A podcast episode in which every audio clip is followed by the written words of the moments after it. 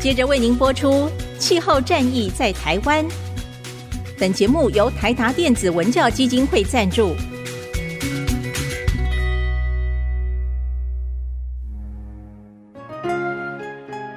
换装一颗 LED 灯，一年减碳七十公斤；喝咖啡使用环保杯，一年减碳四点零一公斤；上班出门前记得把保温电热水瓶的插头给拔掉，一年减碳一百五十七公斤。面对气候战役，对抗地球暖化，可以是个人的事，更需要政府及企业的参与。台达电子文教基金会邀您一同寻找既能提升生活品质，并可大幅提高能源使用效率的提案。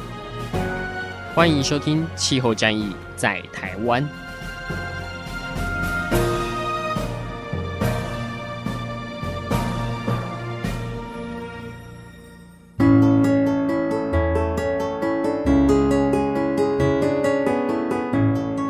听众，大家好，欢迎收听《气候战役在台湾》，我是今天的主持人，台达电子文教基金会智库组组长李峰。我们今年最后一季的主题呢，要来谈气候金融。呃，每次谈到这个题目哈，我觉得大部分的人最直接会联想到的，应该就是碳交易或是碳抵换，像这样子一个概念。我想这个应该也是现在很多企业先进啊最关心的一个议题，大家都要喊净零，可是大家都不知道可以怎么样去达到它。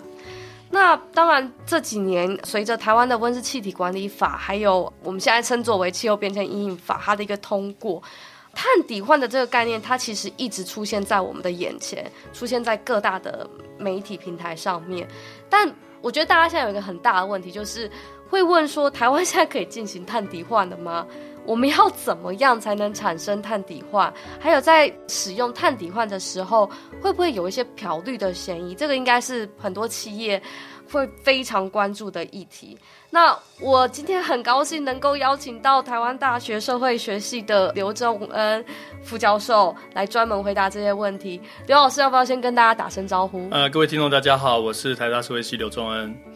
呃，刘老师，我平常拜读很多他的大作，我觉得刘老师对我来说是一个学霸。刘老师，您是在耶鲁大学获得两个硕士学位，是环境管理跟呃国际发展经济，哇，真的是太厉害。然后接下来又去威斯康星大学获得社会学的这个博士。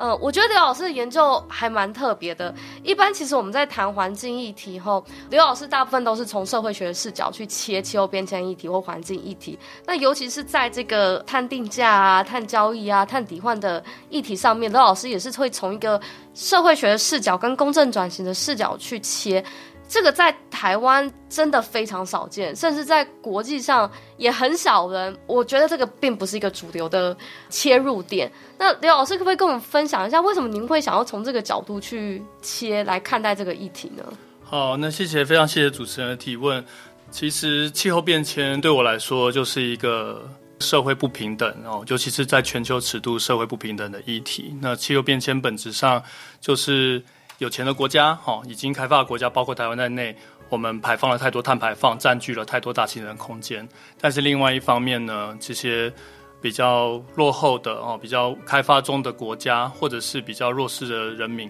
他其实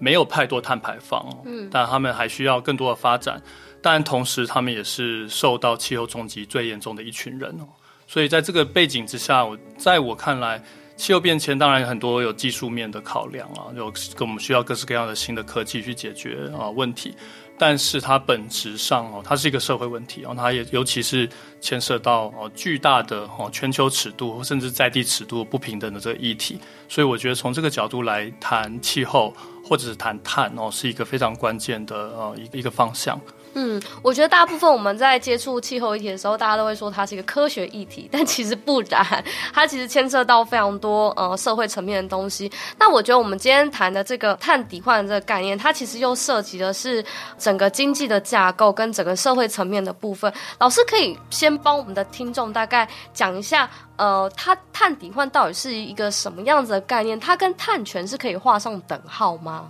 好，那这一题就。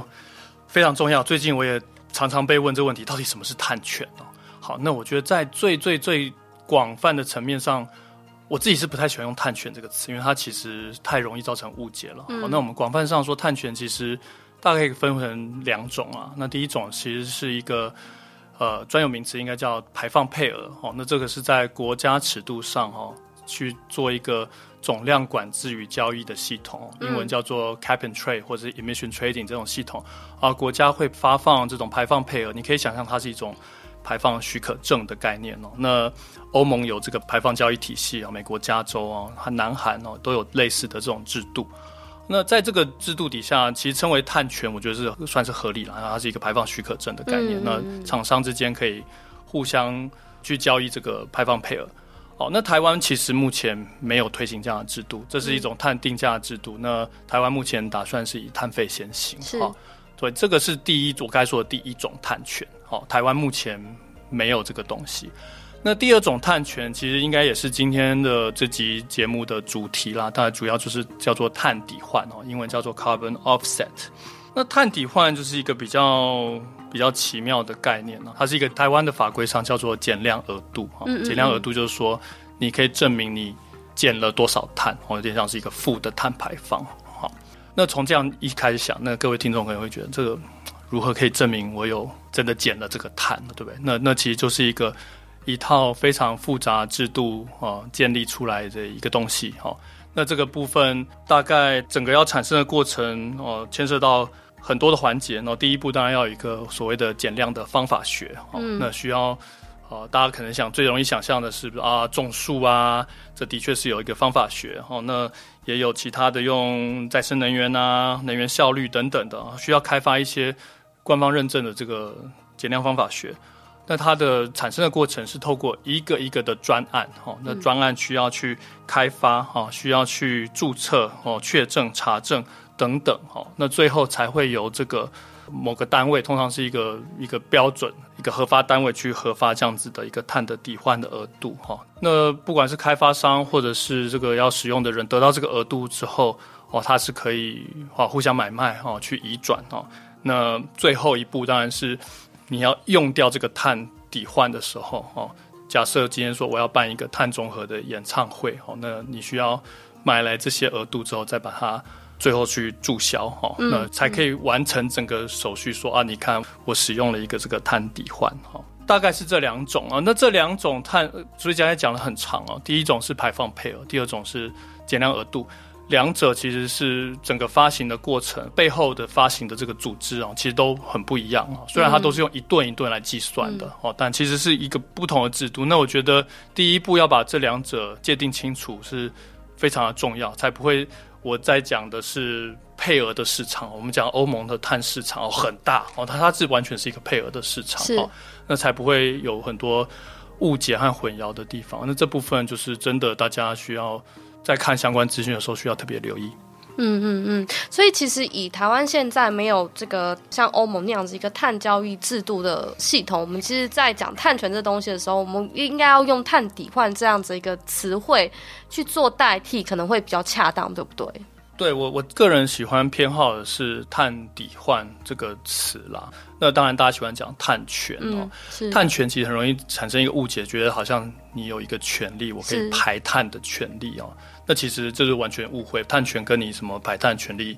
一点关系都没有哦。它就是它，其实现在买卖，如果我们就讲碳抵换，它是一个。证明了你减了多少碳的一个证书，这样子的概念，嗯，嗯，这跟你有没有排碳，有没有任何权利是没有关系，嗯。嗯嗯、所以那个“权”字其实是有点有点误导了，嗯嗯嗯嗯，我想也是。对，所以呃，接下来这个听众朋友们听到我们这一集哈，以后你们在听到讲碳权、碳权这个词的时候，其实可以再大概思考一下，就是到底要怎么样去讲这样子一个概念会是比较好。以台湾脉络来说呢，也许这真的是我们在讲碳抵换这个词汇呢，会再更符合台湾的脉络一点，这样子。那老师，我还蛮好奇的，就是您刚刚有讲说，嗯，其实像这种碳抵换专案，它类型有很多。你去种树，你的再生能源开发，或甚至现在是碳封存的这个技术要开始发展起来了，可能慢慢也有这种碳封存的这种抵换的专案。那但是问题是，当我们今天，我现在想象一定是我们今天一定要有个 baseline。我们一定要看说，在没有专案底下，它可能排放的量是多少。那除了像这样子一个条件之外，我们是不是还要再看一个叫做外加性的概念？老师可以帮我们介绍一下这个概念是什么吗？好，没问题。外加性其实就在碳抵换制度里面是一个最最最核心的一个条件，但它这个条件其实非常的难懂哦。那它基本上它要说的就是说，如果今天碳抵换市场不存在，那这个减量就不会发生。嗯，这还是蛮蛮难想象啊。基本上就是说，这这个减量。在财务上，在法规上，在任何方向上，你其实都本来是不可行的哦。那这是因为我现在可以卖碳，我可以得到一些收益哦，哦，接下来就变得可以做了哈。那只有在这样的情况下得到的这个减量额度，我们才可以说它是具有外加性，它就是多出来的、额外减的哈。那这个英文是 additionality，它是一个一个额外减的东西。但要建立这个外加性呢，就非常的困难，因为它是建立在一个。一个假设情境底下，就是刚才主持人所说的 baseline 哦，你现在会想象我们一个排放的一个曲线啊，说我本来要排这么多哦，但是现在因为有可以开发这个碳抵换市场哦，我有了额外的财务诱因，我可以减一些哦，那那这个东西才可以才可以称为它是有外加性。嗯嗯嗯，老师，我之前其实是有去上过，就是类似像 ISO 一四零六四 Part Two 的课程，然后呃那时候老师就有特别的提到是说。呃，这个外加性呢，它还有几个特别要件，比如说，假设今天一个公司，他做了很多就是这种节能的专案，然后他导入了一些，比如说像 LED 灯像这样的产品，但假设如果今天是政府法规要求你要去换成这个 LED 灯的话，这样子的案子它是具有外加性的吗？哦，这样的情况就是标准的不具有外加性的情况。而如果这个专案现在你要做的这个，比如说设备汰换。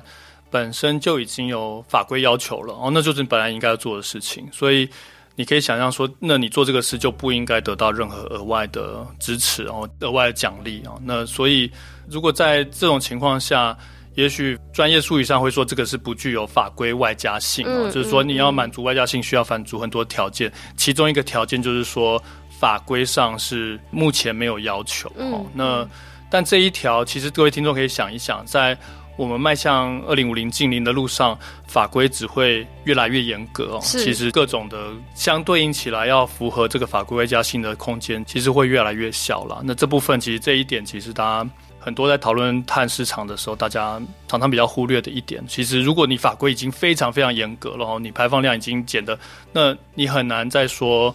我做了什么东西是额外多做的哈？因为因为本来就要换的哈。但像这样子一个外加性的认定，以在台湾来说的话，是由环保署，嗯，现在应该是说环境部这边来做认定吗？对，目前台湾这个制度也换过好几次，有一开始有先期专案，后面有呃自愿减量专案。嗯，台湾这个可以说是台湾本土的碳抵换制度或者碳权制度。那这部分就是专案开发商会要写一些申请文件，那最后认定这个通不通过的权责是落在环境部身上，没错。嗯哼哼，所以呃，以环境部他们流程，他们是呃会召开，比如说像专家会议，然后对，会有一些审查会议，审查会议，然后把一些相关背景的专家找过来，然后一起来讨论。去判定说他这个外加性能不能够成立？那比如说还符不符合这个方法学？他有没有使用其中一些方法学？嗯、那法规上，那当然还有财务。我刚才其实提到很重要一点，其实是财务上啊，需要去证明说，嗯嗯嗯、这边其实大家常常我自己从来也很容易转不过来。你今天可以想象，今天有一个专案，假设它本来就已经。非常有利可图。我们假设是一个能源效率的专案，可以帮你赚钱、呃。本本来就可以赚钱，特别本来，譬如说我其实很多机会都是这样。比如说我汰换，我把整个大楼的灯哦，我都换成 LED 灯，嗯，本来就省电，对不对？那过几年就会回收了。其实仔细去算这样的情况，通常是不具有财务上外加性的，因为你本来就已经划算了嘛，所以那就不应该再得到。额外的奖励，所以等于说投资报酬率这个东西不能太高。对，投资报酬率，所以这个部分就大家常常会去，常常会呃就很容易卡住，说，哎，为为什么这样不算？因为如果你投资报报酬率已经很高了，那你本来就需要去，就可以直接去做了，就不用透过什么抵换制度去让事情变得更为复杂。对，这跟我们想象中的，嗯，假设你的投资报酬率蛮高，但同时你又可以从卖这个碳抵换额度呢取得一些收益，像等于是双重，对，这样好像不太、嗯、不太合理啊。制度上，我们目前精神上不应该是产生这样的。是是是，这其实也还蛮合理的。嗯、我觉得。可能现在大家都想说啊，我今天只要去种树啊，或者我只要做一些很简单的专案，我是不是就可以拿到这个碳抵换？但其实我们今天要告诉大家是不一定哦，因为这个外加性的审查它是会相对的比较严格，而且它有非常多的条件限制，所以嗯。我们还是希望，就是大家，如果真的你要去做这个抵换专案的时候，你一定就是要建立在好，这个是我自己多做，我不奢求它对我来说有什么样子的一个有利可图，那就是我今天自愿性的去多做这些事情，这样子。好，老师，我们最近又看到一些新闻，哈，是这个国际上啊，其实现在有一些自愿性的碳市场。有很多的这种碳抵换专案，我觉得最有名的应该像是 Verra 或是 Gold Standard 这种比较第三方独立的单位，他们其实就是针对很多的碳抵换专案，他们会去做一些认证这样。但我们最近看到一些新闻，吼，是像 Verra 这么大的一间公司，这么有名的一间公司，它审核过的一些林业专案，其实。是被高估的，就是它的减碳量是被高估的，是不实的。然后他们执行长还因此因为这个丑闻下台，这给我们一个很大的震撼。但是到底什么是高品质的碳抵换？国际上有没有一些指引来对这个高品质的碳抵换做一些定义呢？嗯，好。那在这一个问题上，我跟我的研究团队在今年初是有翻译了一个。由这个 GHG Management Institute 和 Stockholm Environment Institute 合力编写的一个碳抵换指引哦，英文是 Carbon Offset Guide。那我的团队是在今年初把这个整个指引中文化哦，那都有放在官网上，如果各位听众有兴趣的话，可以直接去下载来看。那其中里面有说一些碳抵换的基本简介哦，那当然也有建立了所谓的五大原则哦。那这五大原则基本上后来跟环境部在立法过程中讲的五大原则基本上是是雷同的哈。嗯，那这五大原则，那，我简单说一下。第一个，我们刚才已经讨论过，这个专案一定要具有外加性哈，就是一定是要额外的减量啊，不是说你随便去屋顶装个太阳能板的就可以申请到碳权哈。那那第二个，我在报告中写的是没有高估，那也就是环境部是用保守性了啊。保守性的意思是说，我们刚才是谈到说。我们在建立这专案的时候，需要一个基础情境，需要一个 baseline 哈。嗯。那你可以想象，如果我去把这个 baseline 估得很高很高，就说哦，我本来要排这么多哈，那看那我现在我现在可以减一次减哦，超级多哈。那很多高估的情况都是这样子，因为其实是对于开发商来说，其实是有利可图，因为你可以得到更多的单位嘛哈。那比较好的原则是说，我们在设定这些基准情境的时候，尽量是以保守的情况，我们就不应该去高估这个减碳的真的实际的成效。嗯、那这点很重要。嗯。那第三个原则是所谓的永久性 （permanence）。那这个主要是在说，其实很多专案你当时开发或注册完成的时候是一回事，但是减碳成效可能不见得会永久持续下去。嗯哼哼。大概最容易想象的例子是。啊，我种树啊，发生森林火灾怎么办？哦、嗯，那这个其实，在很多国家，哈，加州、加拿大啊，都发生过类似的案例。就说我这个是一个本来是以碳发核发碳抵换额度的森林，但是就真是运气真不巧，哈，就发生了森林大火。嗯、那等于说，原来的所有减碳呃都被烧掉了，可是额度已经发出去了，所以这部分。呃，通常在机制设计上需要可能做一些保留等等的，那那确保说减碳的这个成效可以永久下去。嗯，嗯，那这个是前三个，那接下来还有两个，可能第一个是说不能 double counting 了哈，这第四个就是说不能说我这边注册一个减碳额度，那我再去跟另外一个标准，我也再申请一次啊，那等于说同一个专案你去呃卖两次，那这个当然是绝对是不合理的哦，需要确立的原则。那最后一点，待会我们大概还会谈更多，就是说，在理想上，这个减碳哦，不能够对于在地社区或者社会啊造成一些其他的危害哦，不能只是只顾着减碳，但是在别的地方造成一些冲击，那就失去了原来的本意，这样子。嗯哼，老师，那像国际组织他们出了这样子的一个指引，他们有搭配一些就是他们看过的比较好的案例，然后来做佐证吗？就是这真的是有符合这五大原则的一些案例。呃，我想这个，因为它这个全世界现在开发出来的专案可能有几千个甚至上万个，所以我觉得。应该有蛮多组织都是很认真在做这些专案，所以好的案例我现在很难立刻举出来说哇，这个很棒啊！但是其实我想还是有不少是的确有有成效哈，很多成效不只是减碳，甚至还对在地社区可以有帮助，那当然是最好的情况。嗯，但你提到的这个品质问题，的确是现在大家非常关注啊。那刚才提到这个 Verra 的这个丑闻呢，那今年大家如果去看一下市场动态，整个这个资源性碳市场啊，算是。本来去年成长非常快，但这些丑闻出来之后，大家其实就就整个市场的活络程度不若往年哦。嗯、那大家也开始对于这些品质有更高的要求了。那除了我团队翻译的这个指引之外，那现在也多了非常多的机构哈，他们会提出一些有点像评分啦，就说啊，这个碳体化，我们是不是给可以打给他一个。A、B、C 的等地哈，去做一些评分。嗯，但这些努力当然我我觉得都都不错哈。但其实现在也很难找到说有一个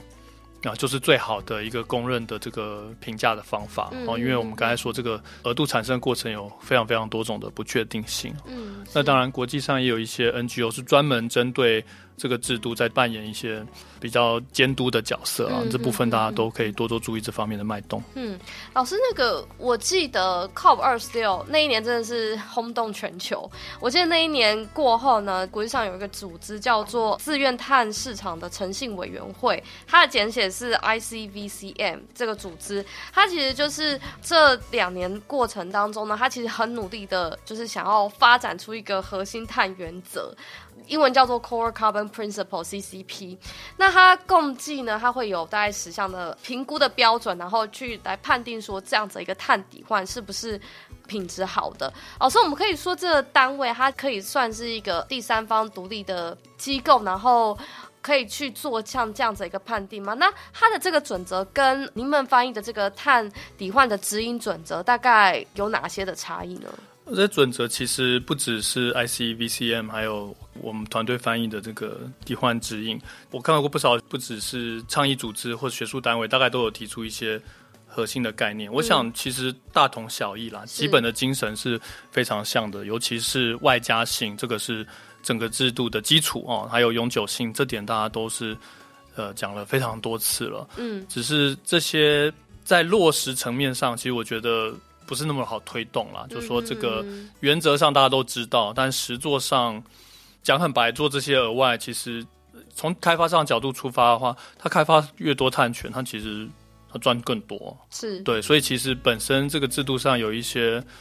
呃，我觉得是一些 perverse，是英文是 perverse，就是一种负面的诱因啦，让他去超量的核发，因为他可能可以对他来说是有利可图的，所以这部分我我是很乐见现在。不管是倡议组织、NGO、政府对这个制度上比较加强这个方面的监管哦，嗯，但我觉得退很多步来说，我更在意的是我们如何去想象这个抵换哈，或者说大家很喜欢说的碳权，到底在我们减碳过程中应该扮演的角色了。嗯、那在我看来，其实它很重要的原则，它最多最多就是一个辅助的角色啊，它是应该怎么，它就是辅助的角色，它不会是。任何企业不可能有人透过买卖碳权就解决它转型的问题啊！那、嗯、这点这个基本的方向，我觉得是要要说明清楚。那老师，您大概呃回来台湾四年多，然后开始慢慢的呃接触这个议题，您觉得以国际上来说，近几年有没有就是对于碳抵换这个品质的监管有越来越严格的趋势？哦，有非常明显，这部分这个大家其实也是在从做中学了。那台湾这部分相对起来，我们。起步比较慢哈，那主要原因当然我们不是联合国的会员。那联合国的制度在京都议定书底下，在二零一零年以前就已经开始有这个清洁发展机制 CDM 等等在做碳抵换的这些开发哈。那台湾呃因为不是会员国，所以等于错过了第一波的这个碳的淘金热潮哦。那一直到台湾近年来有气候变迁阴影法还有碳费等等，才大家才开始注意这一块。我刚才说的说，国际上大家也是从做中学。那我们看到早年很多一些品质比较差的专案哦，那后来可能就被暂停，的方法学就不能再用了，嗯、或者是监管的过程，我们发现这个社会面向也要特别顾及啊，我们也开始多了一些社会面向的考量哦。那这部分整体的趋势，然后加上现在很多人在讨论这种反漂绿啊，是不是很多这些企业买碳权只是用来啊装点门面等等的？那这部分。我想整个趋势是非常明确的，越来越严格，没有没有错。嗯嗯嗯，刚刚刘老师有提到，就是企业对于这方面的审查，其实也开始多了一层，算是监管。让我想到像前阵子 Gucci 啊，还有几个呃知名的大企业啊，他们就本来他们有碳中和的一个目标，后来他们就觉得，哎，我好像达不太到，因为他们后来，嗯，我在猜想啊，他们可能一开始也是想说，哎，我今天可以用这个碳抵换来。达到我这样一个碳中和目标，但是随着近几年，其实真的也是我们看到国际上有越来越多的组织开始对于碳权、碳抵换这东西的争议性太大。就变成是说呢，它可能某种程度上变成企业一个漂绿的行为，那让很多企业呢，其实也有一点点的就是却步。对，那当然我们就是很乐见这种龙头大企业，它的放弃碳中和宣言，并没有造成说很多人的一个反弹，而是大家会去反思说，哎，那我们今天是不是？不是在走碳抵换这条路，而是我们从自己本身企业想尽办法的，就是要做减碳这件事情。嗯、没错，没错，减碳。尤其今天如果有企业界的听众，企业减碳一定是从自身做起才是核心啊。这些买卖碳权，这都是最后最后的手段。而且，如刚才主持人提到的一些国际的案例，现在用这些去达到碳中和，可能还会。说是漂绿啊，甚至在国际上也看过一些甚至诉讼的案件，就说啊，你这个广告不实哈，那这个。企业界听众也真的需要在这方面，如果有考虑要使用这方面的话，也特别要要谨慎一些。嗯，是，嗯，国际上有一个标准哈，叫做 SBTI。像台达我们自己本身呢，我们就有通过 SBTI 它的呃这一点五度 C 的 Net Zero 路径。我记得在这个路径里面，它就要求说，你的这个碳抵化呢，要使用的话，你只能使用在那个真的是减到不能再减的那个 part，其他的部分呢，不管你是范畴一二三的这个碳。牌你都要想尽办法的，先自己减下来，剩下的那个部分呢，你可能才是选择去买碳权，用碳抵换。所以，其实碳抵换它就是等于是说，呃，最后的手段这样。那老师，刚才我又想到另外一个，就是呃，迪士尼这 大企业，他们之前就是为了要抵消他们这个豪华游轮的这碳排放，他们其实是购买了亚马逊森林的这个保育的专案产生的这个碳权。这件事情呢，后来就被发现说，哎，其实是有去掠夺到当地居民，然后还有侵害到人权的一些行为。我觉得这件事情呢，就像老师刚才讲那个第五个原则，好像真的很常发生。就是我们今天开发一个太阳光电的暗场、风力发电暗场，其实或多或少都会影响到当地的居民或是当地的生态。那像这样子的一个状况，我们应该要怎么解决呢？在这个原则底下。它有哪些的规范呢？好，那现在我们看到一个趋势是在这些碳抵换制度哦。我刚才其实还没有介绍这个国际碳权的一些情况。我们刚才讲到台湾的主管机关就环境部，环境部会审核。那如果是国外的碳权的话，大部分是由哦这些第三方认证的机构啊，比较大的可能是刚才都已经出现过，一个是 Verra，一个是 Gold Standard，嗯，好，这些是比较大的这个第三方认证的这个碳抵换的标准。那现在发展方向就是，除了满足最基本的外加性、保守性等等之外，也是希望在这过程中，哈，可以对于在地社区啊有多一层保护。尤其我想 GOStand 在这方面好像做的是比较多，哈，在这个需要在开发过程中特别强化对于在地社区的考量。那除了这些大的标准之外，其实我们也看到一些额外的。有点像说额外的标章哦，比如说什么 social carbon 啊，有一些什么 climate community and biodiversity standards 啊，甚至也有这个公平贸易的这种标准进来这个碳抵换这个市场里面啊，去额外做一些可以说是品质的提升了。那这部分当然是。非常的重要，因为一不小心哦，好像立意良善的这个减碳的各种作为，但是我们看到最多的冲突，大概都是在一些土地相关的争议。如果是尤其是这种植林啊、造林啊这种森林相关的专案，如果没有确实的跟在地居民哦，不只是智商沟通哦，甚至利益共享等等，没有做好的话，其实常常会。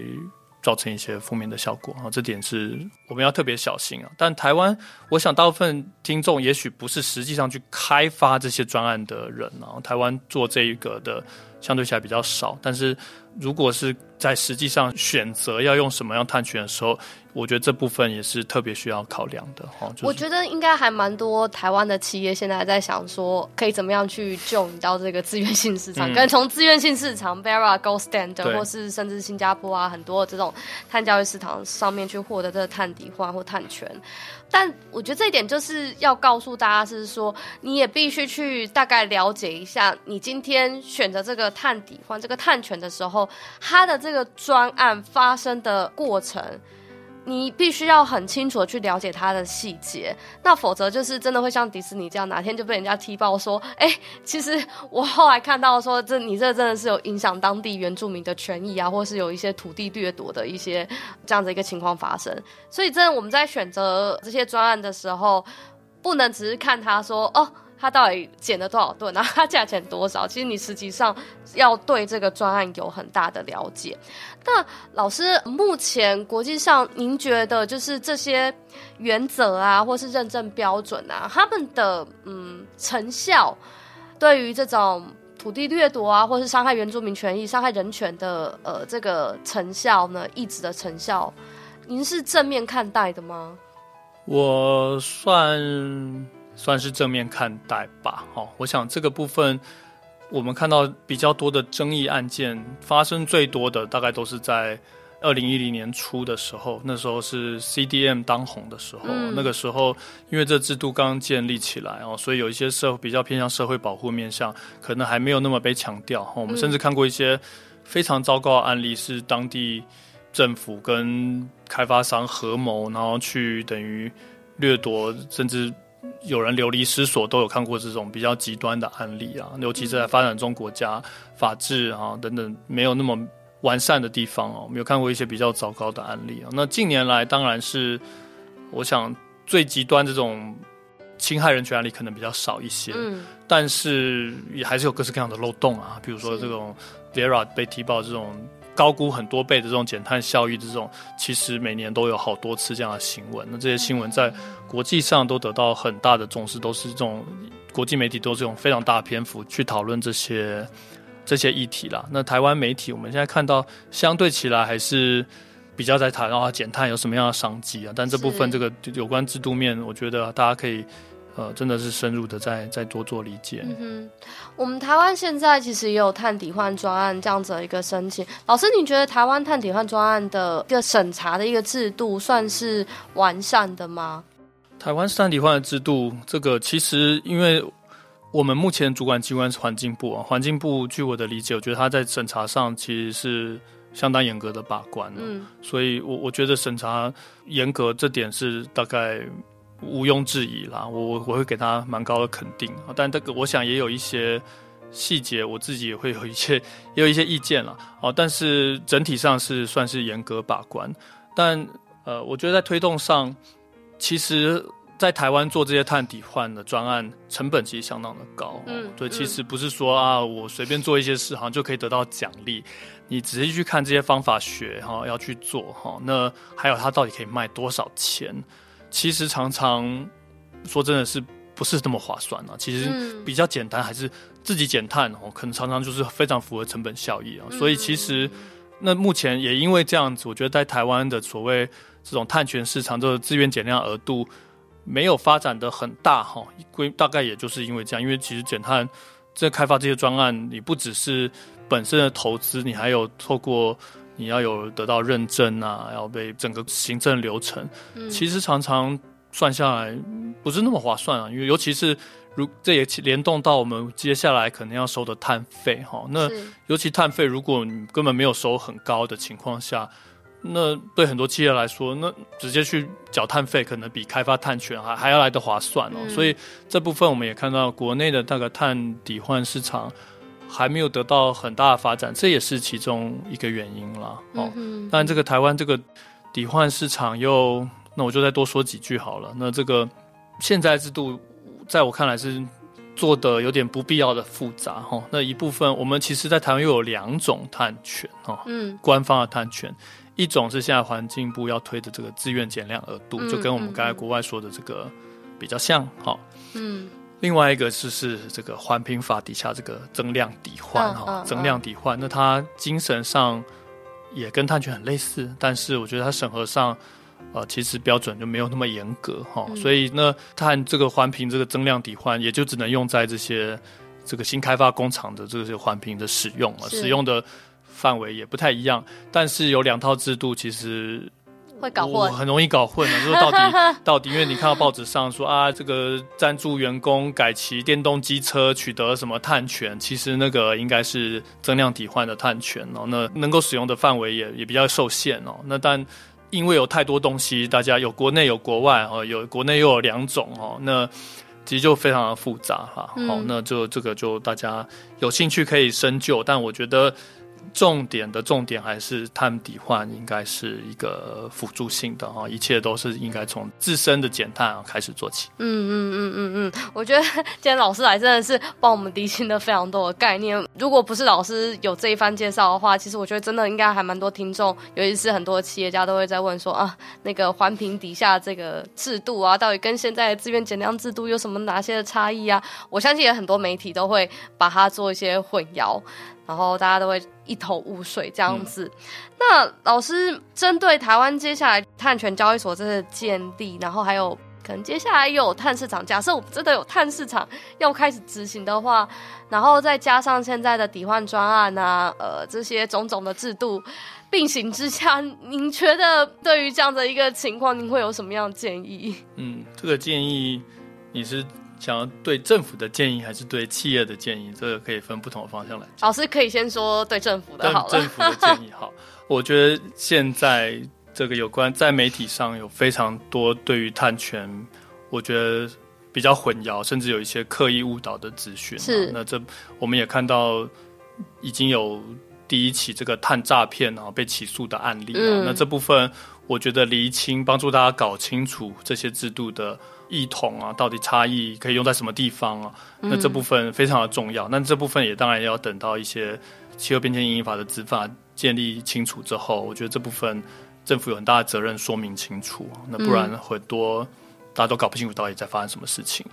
那现行的制度，我觉得相对起来有点做的太复杂。像我刚才提到的两种抵换的制度，是我觉得最理想的情况应该就是做一种就好了，做而且做比较严格的哈，把比较。不严谨的制度应该可以可以慢慢的退场哦，那我们就专心的做好一种哈台湾的这个抵换机制啊，这会会也会让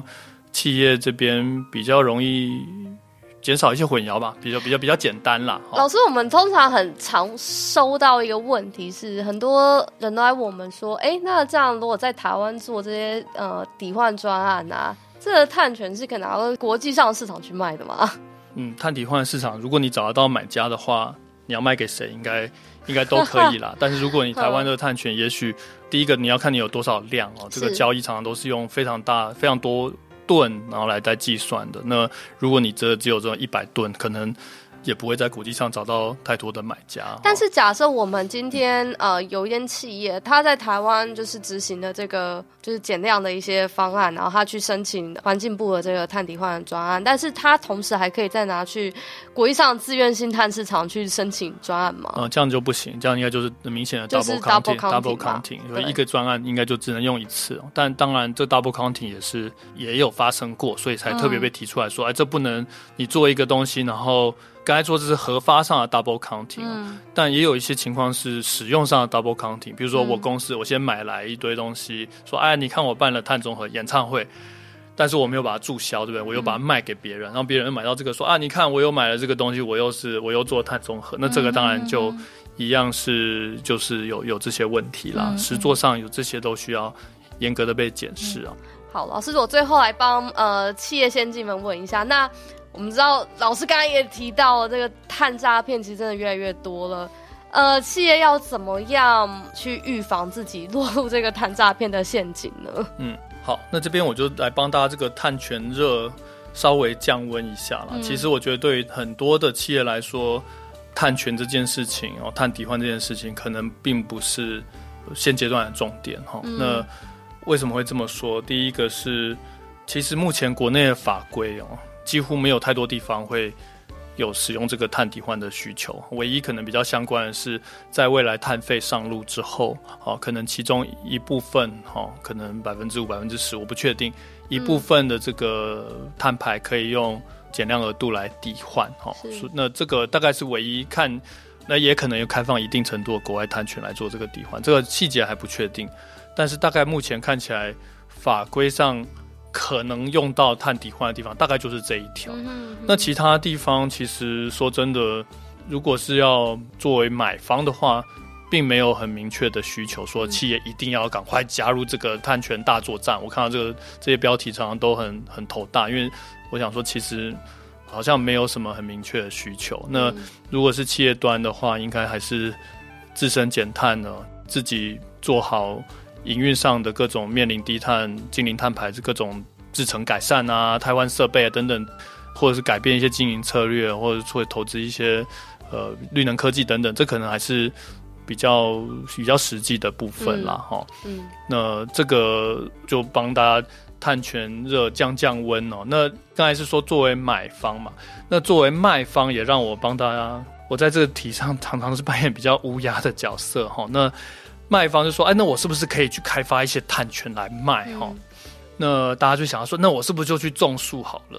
那其实像种树这个也也帮大家科普一下，就是说一公顷的这个森林啊，大概一百公尺乘一百公尺，哦，这很大一片地，对不对？好，种了树啊，一年减碳量大概就十吨，嗯，多一点哈。那十吨多一点什么概念？现在碳市场啊，我就用。”最高的价格来跟大家分享，比如说啊，就欧盟一吨卖到一百块，哦，一百块美金，好，那就算三千块台币好了，这个已经是远超过目前市场上大部分的价值，再乘以十吨，大概三万块哈。那一百公尺乘一百公尺的这个森林哈，它的收益看起来，如果只有三万的话，我想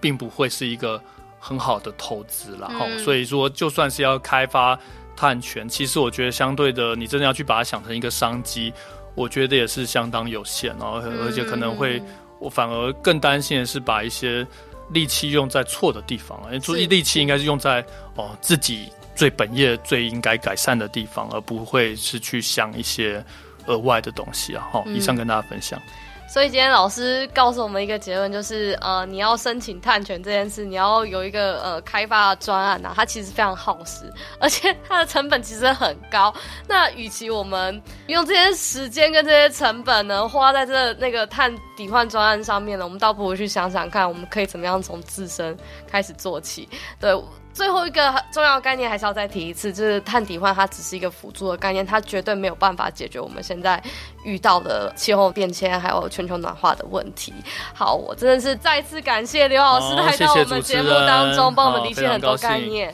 谢谢，嗯，谢谢大家。以上节目由台达电子文教基金会独家赞助播出。台达电子文教基金会邀您一起。环保节能爱地球。